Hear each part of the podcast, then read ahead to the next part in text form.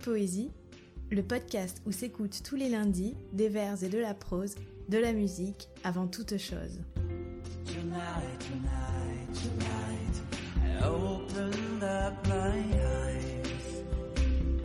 Épisode 6 1er mai de Victor Hugo.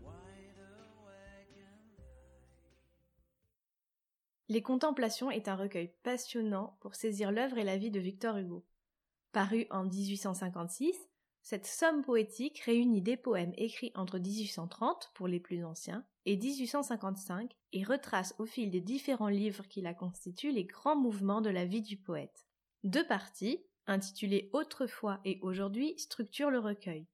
Hugo y évoque successivement ses souvenirs de jeunesse, ses amours, le passage à l'âge adulte, le deuil de sa fille Léopoldine et son destin d'expatrié. 1er mai ouvre le livre 2 des Contemplations, L'âme en fleurs. Ce livre est entièrement consacré à l'amour, avec des poèmes inspirés de la passion qu'Hugo éprouve à l'égard de Juliette Drouet depuis leur rencontre en 1833.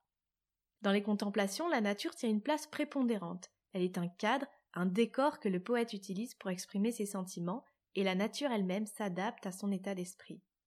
Dans ce poème, le vocabulaire propre de l'amoureux se mêle aux sons, aux odeurs et aux couleurs d'une nature verdoyante, propice à l'expression lyrique. Tout conjugue le verbe aimer, car ici la nature apparaît comme le parfait modèle de l'idylle amoureuse. Tout conjugue le verbe aimer. Voici les roses. Je ne suis pas en train de parler d'autre chose.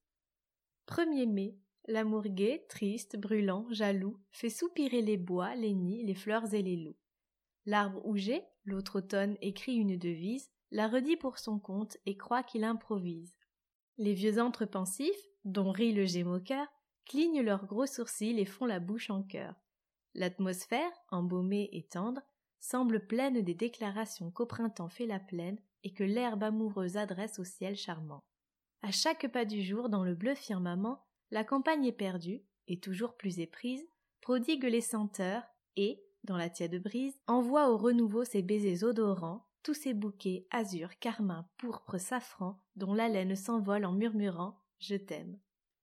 Sur le ravin, l'étang, le pré, le sillon même font des taches partout de toutes les couleurs, et, donnant les parfums, elle a gardé les fleurs, comme si ses soupirs et ses tendres missives au mois de mai, qui rit dans les branches lascives, et tous ces billets doux de son amour bavard avaient laissé leurs traces aux pages du buvard. Les oiseaux dans les bois, molles voix étouffées, chantent des triolets et des rondeaux aux fées. Tout semble confier à l'ombre un doux secret. Tout aime et tout l'avoue à voix basse. On dirait qu'au nord, au sud brûlant, au couchant, à l'aurore, la haie en fleurs, le lierre et la source sonore, les monts, les champs, les lacs et les chênes mouvants répètent un quatrain fait par les quatre vents.